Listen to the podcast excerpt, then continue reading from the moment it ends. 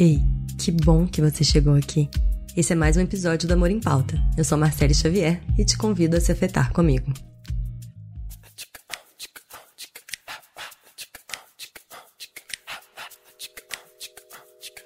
Eu não acredito que a gente faz nada sem afeto. Sem afeto, não dá nem para chupar um picolé. Eu li essa frase alguma vez em algum lugar e desde então eu trago ela comigo. Mas você já parou para pensar como que falta espaço para o afeto? Pensa nas organizações. O conteúdo é extenso, a emenda é obrigatória, o briefing é outro, o tempo é muito curto, as expectativas de onde a gente quer chegar, de onde que as pessoas devem chegar, de onde a organização deve chegar, são muito fechadas. A gente se acostumou por muito tempo a aprender com um especialista, a analisar as coisas, a resolver problema, a encontrar relação de causa e efeito. Essa visão extremamente reducionista, ela foi tirando o nosso coração, foi tirando o nosso corpo do processo de aprendizagem, do processo de transformação das organizações e até mesmo da nossa relação com a vida. Sim, porque não é só nas organizações que o afeto é negligenciado quando não negado.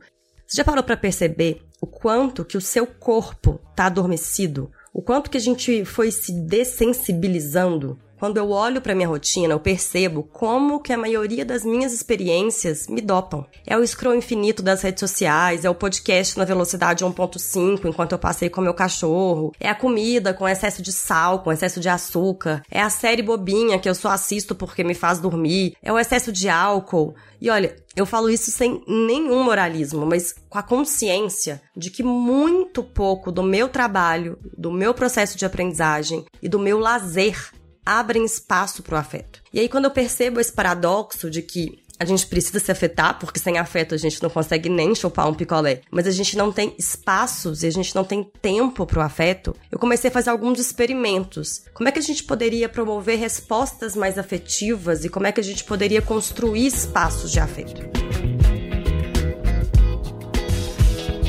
Bom, primeiro, o que, que seria uma resposta afetiva, né? Olha, normalmente, quando o problema de um cliente chega para o Instituto Amuta, mais cedo ou mais tarde a gente vai se deparar com o seguinte pedido. A gente precisa encontrar meios para explicar para as pessoas alguma coisa que elas não entenderam. Pode ser os valores que elas não incorporaram, pode ser um conhecimento que elas não buscaram, pode ser um engajamento num projeto que elas não se comprometeram, não importa. O que importa é, elas ainda não entenderam. E a minha provocação tem sido: mas será que é uma questão de entender mesmo? Será que a solução é um PPT um pouquinho mais bonito, um pouquinho mais conciso, um pouco mais interessante? Será que a solução está nos dados, nos gráficos, ou até mesmo no storytelling, uma história, por mais bem contada que seja? Eu acho que muitos projetos de mudança, eles falham em nos tocar, em nos sensibilizar. Porque a gente está presa naquele looping, pensar e fazer, pensar e fazer. Mas se o nosso design não abre brechas para a gente sentir o processo de mudança, seja de um indivíduo, seja da organização como um todo,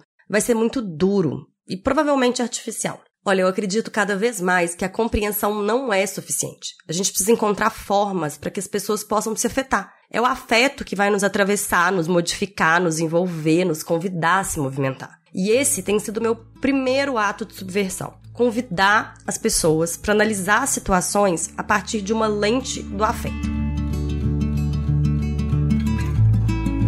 Meu segundo movimento tem sido como é que a gente pode então criar espaços afetivos? Um caminho cada vez mais forte para mim tem sido a proposição de experiências artísticas afetivas. A arte se torna um recurso do afeto porque ela atravessa as pessoas nas suas próprias subjetividades. Não tem uma única interpretação, uma única verdade, uma única percepção de uma experiência artística. Isso significa que para a gente criar espaços realmente afetivos e realmente artísticos, a gente precisa abrir mão da nossa tendência de apresentar as ideias sobre o que a gente acredita, de explicar, de apontar o caminho. A gente vai precisar abrir um pouquinho mão da objetividade para a gente criar espaço para subjetividade, para a gente criar aquele espaço aberto, onde as pessoas elas podem se relacionar com o que é apresentado para elas. E aí elas vão poder se afetar, se envolver, se mobilizar. E eu vou além. Tem uma pesquisadora que é a minha musa da complexidade, que chama Nora Bateson. E ela fala que a objetividade, ela pode ser uma forma de reducionismo tem algumas camadas que a gente só consegue atingir através da arte.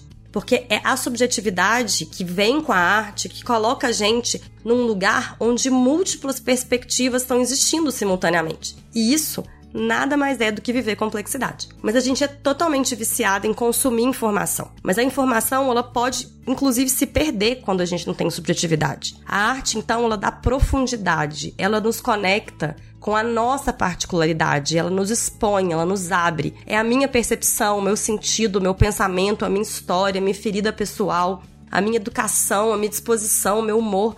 Tudo isso é entrelaçado ali na nossa relação com a experiência artística.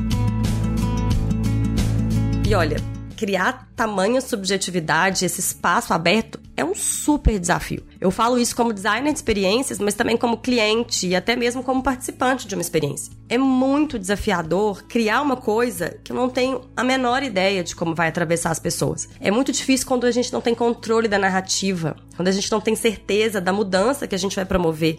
É muito desafiador também quando a gente está participando desse tipo de experiência e a gente é atravessada e eventualmente a gente não tem nem linguagem apropriada para se dar conta do que a gente viveu. Hoje a gente não tem espaço para processar e integrar esses atravessamentos. É muito desafiador perder o controle, se afetar, sentir.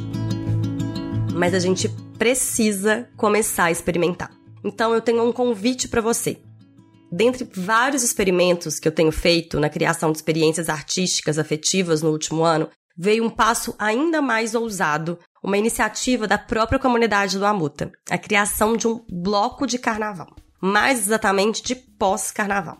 Olha, eu acredito que o fervo é político, que reunir pessoas para festejar é um ato de transgressão e que a coletividade é a essência de uma festa, especialmente de uma festa como o carnaval. Ninguém faz um carnaval sozinha. Eu aprendi essa com o Guima, fundador do bloco Tarado Uni Você. E foi com ele também que eu aprendi que uma festa como o carnaval cria brechas. É como se abrisse uma fenda onde a gente pudesse criar uma zona temporária. Esse é o nosso objetivo: abrir uma brecha para que a gente possa se afetar e sentir um pouco dessas coisas que a gente estuda no Amuta, viver eles, mas viver no encontro dos corpos, através da música, da dança, da performance. Como é que seria isso? De viver o amor, o afeto, o senso de comunidade e uma experiência de pouco mais de duas horas. Esse é o nosso desafio e a gente resolveu brincar com ele. E se a experiência artística já não era controlável antes, quando a gente vai pra rua, ela se torna ainda mais subjetiva, ainda mais coletiva. A experiência é da pessoa que passa pela rua, é da vendedora de pipoca, é dos foliões, é da comunidade que criou isso junto. Abrir espaço pro afeto é isso. É experimentar, é brincar, é abrir mão do controle, é transgredir, é convidar para o atravessamento e, principalmente, é se divertir. E é isso que a gente precisa fazer cada vez mais na nossa vida, nas organizações, nas escolas, nos espaços onde a gente ocupa. A gente precisa criar brechas e espaços para o afeto. Então, dia 25 de fevereiro, 9 horas da manhã, na Praça Dom Orione, no Bexiga, em São Paulo. Eu espero você lá, purpurinada e de batom vermelho.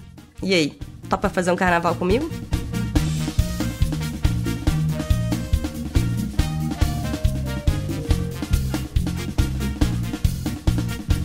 Essa foi mais uma pílula amorosa para você. Muito obrigada para quem escutou até aqui e não deixe de participar da conversa através do nosso Instagram. Podcast Amor em Pauta é uma criação do Instituto Amuta com edição Aerolitos, patrocínio K21 e com todo o apoio e cuidado da Bruna Martinato. Até o próximo episódio e lembre-se de colocar o amor em pauta.